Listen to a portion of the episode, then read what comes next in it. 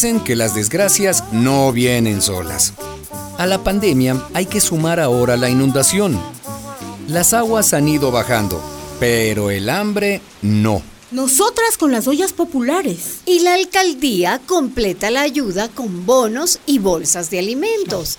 El sistema de banderas y de ollas populares que inventaron las mujeres de la organización y los bonos que reparte la alcaldía funcionan muy bien. Pero como se imaginarán, las necesidades son demasiado grandes.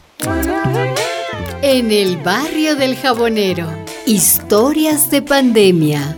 Capítulo 8. Al pan pan y al pene pene.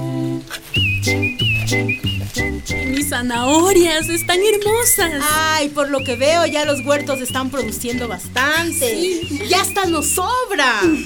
Como yo necesito zanahorias, te los cambio por mis tomates. ¿Qué dices? Sí, sí, sí. Eso mismo hacía mi abuela y le iba muy bien. Si en una casa cosechan cebollas, pueden cambiarlas por papas. ¿Verdad? Así, todas tenemos de todo. En mi pueblo se vive así y le llaman maquipura. Es el trueque. Se cambian unos víveres por otros. Antes no tenían dinero en las comunidades, ni monedas, ni papelitos. Pero hacían ese intercambio de alimentos. Compartían. Y todo el mundo podía comer. Ay, qué bueno. Mi comadre Marta continúa atormentada. Apolonio, su marido, ya está en la cárcel. Pero su hijita, violada y embarazada por él, sigue quitándole el sueño. Ay, ¿qué hago? ¿Qué hago, amiga? Estoy desesperada, ¿no? Ay, Marta, haz lo que hacen miles de mujeres aquí y en todas partes. ¿Qué, qué, qué? Matildita es una niña, tiene solo 12 años. ¿Cómo la vas a condenar a tener el hijo de un violador? De su propio padre. Es que yo no quiero, es que no, no, no quiero. Lo mejor sería interrumpir ese embarazo. Pero, ¿qué me estás diciendo, amiga? Sacarle. Pero si eso es pecado. ¿Pecado? ¿Quién lo dijo? Dios, el mismísimo. ¿Dónde lo dijo? ¿Cuándo lo dijo? Eso dicen los curas y los pastores. Claro, como ellos no se embarazan. ¿Será? Al que no lleva la carga le parece que no pesa.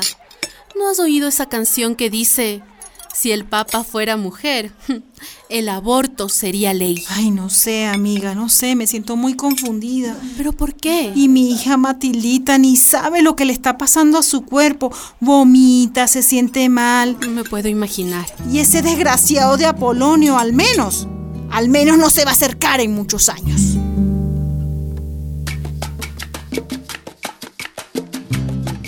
La alcaldesa cumplió. Fue al Ministerio de Educación y consiguió autorización para incluir en las clases de primaria y secundaria una asignatura que nunca se enseñaba, sexualidad. A ver, a ver, niñas, niños. Sí, diga, profe. Aquí estamos, profe. A ver si me dicen cómo se llama esta parte del cuerpo de los varones. A ver, tú, tú, Teresita. Eh, se llama pichula. Ay, ninguna pichula. Paloma, pajarito. ¿Pajarito? A ver, háganle volar al pajarito. Ni paloma ni pajarito. Se llama pene. Los varones tienen pene y las niñas tienen. Chepita, maestra. Ni, ay, ninguna chepita, ni chuchita. Se llama vagina. Escuchen, pene y vagina. No hay que tener vergüenza de decir pene y vagina. Todas las partes de nuestro cuerpo son lindas y dignas de respeto. Pero, profe, si yo digo esas palabras en casa, mi abuelita me pega un jalón de orejas. Porque tu abuelita y algunas personas mayores fueron educadas a la antigua y siguen con esa mentalidad conservadora. Profe, pero esas partes son, son sucias. ¿Eh? ¿Qué partes? Esas, esas las que usted dice. a ver, dilas tú. A ver, sin miedo. Di pene y vagina. Pene y vagina. Escuchen, escuchen bien. Ninguna parte de nuestro cuerpo es sucia. Lo sucio es lo que a veces hacemos con nuestro cuerpo. Tiene razón. O, o lo que nos hacen. Claro. Miren, si yo te meto un puñete, por ejemplo, estoy dañando tu cuerpo, ¿no? Obviamente. Si te hago bullying, si te molesto todo el tiempo, estoy dañando tu mente.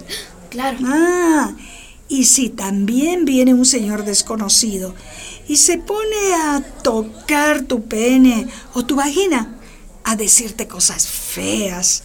Él es el sucio que quiere dañar tu cuerpo y tu mente. Tiene y razón, ustedes, Estoy de acuerdo.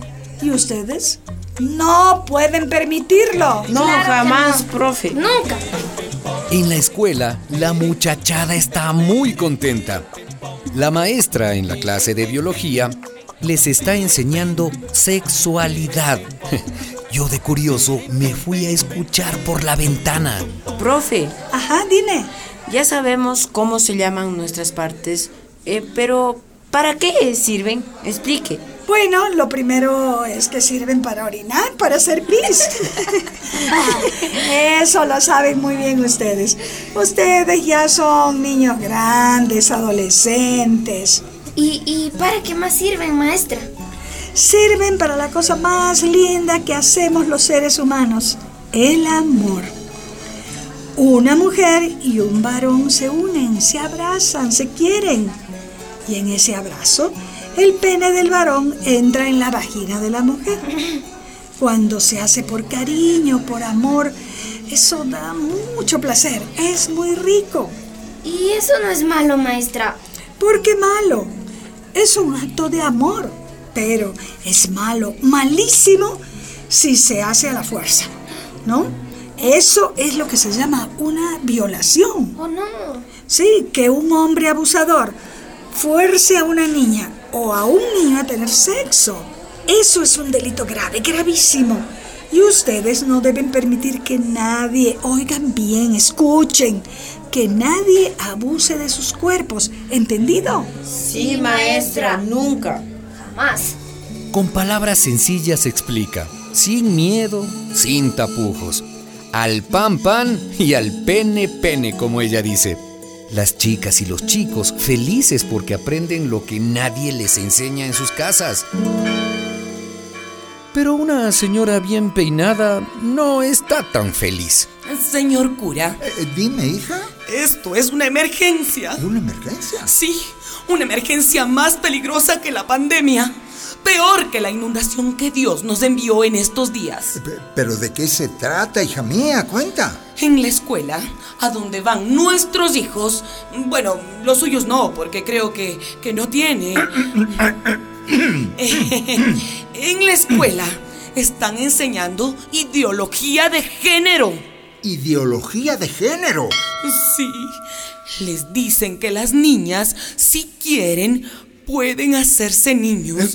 ¿Cómo? Y, y que los niños pueden hacerse niñas. Ay, Eso, Jesús. eso es lo que les están enseñando.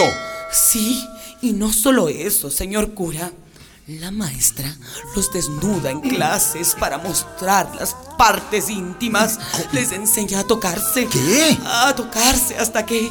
Ay, hasta que. Ah, ah, no, no, no, no, no. Eso no puede tolerarse. No. No. puede tolerarse. Ahora mismo vamos donde la directora de esa escuela. Vamos antes que se sigan cometiendo estas inmundicias. Sí. Dios los cría y el diablo los junta. Porque católicos y evangélicos nunca han hecho buenas migas, pero ahora tienen un enemigo común. La ideología de género. Así que la bien peinada tuvo que engancharse con el cura porque el pastor de su iglesia, desde que Manuela le salvó a su hija con discapacidad, dio un paso al costado. Mírenlos, a ella y al cura, caminando a grandes zancadas en dirección a la escuela. No lo vamos a permitir. Con nuestros hijos no se metan. No se metan, no. Un momento, señora. Guarde la distancia. No se me pegue tanto que no es bolero.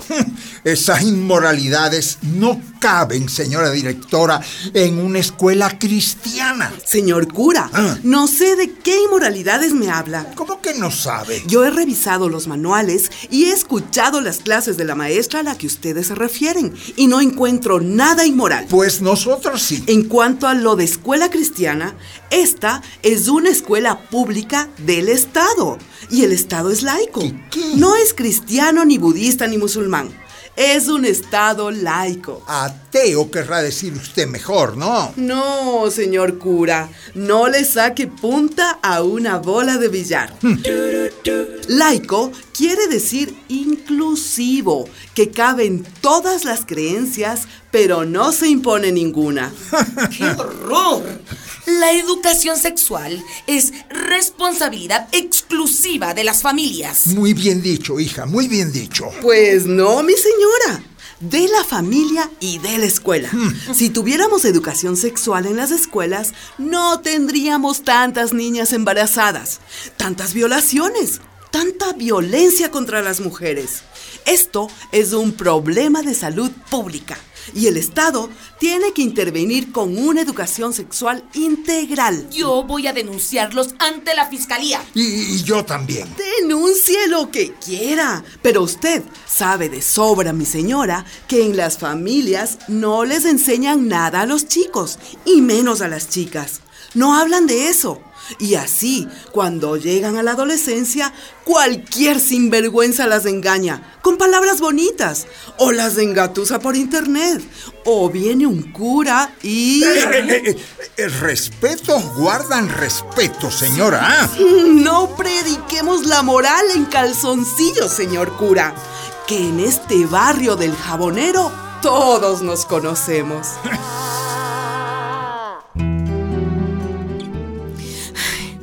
Abortar. ¿Pero cómo? ¿Dónde? ¿Y cuánto costará eso? Mi niña no puede continuar con ese embarazo.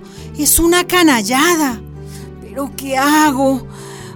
Voy a preguntarle al doctor, el que curó a Matildita cuando agarró aquel sarampión. Ayúdame, Virgencita, tú eres mujer, tú nos comprendes a las mujeres. Ayúdame, Virgen María, ayúdame. En el barrio del jabonero. Historias de pandemia. Una producción de radialistas apasionadas y apasionados.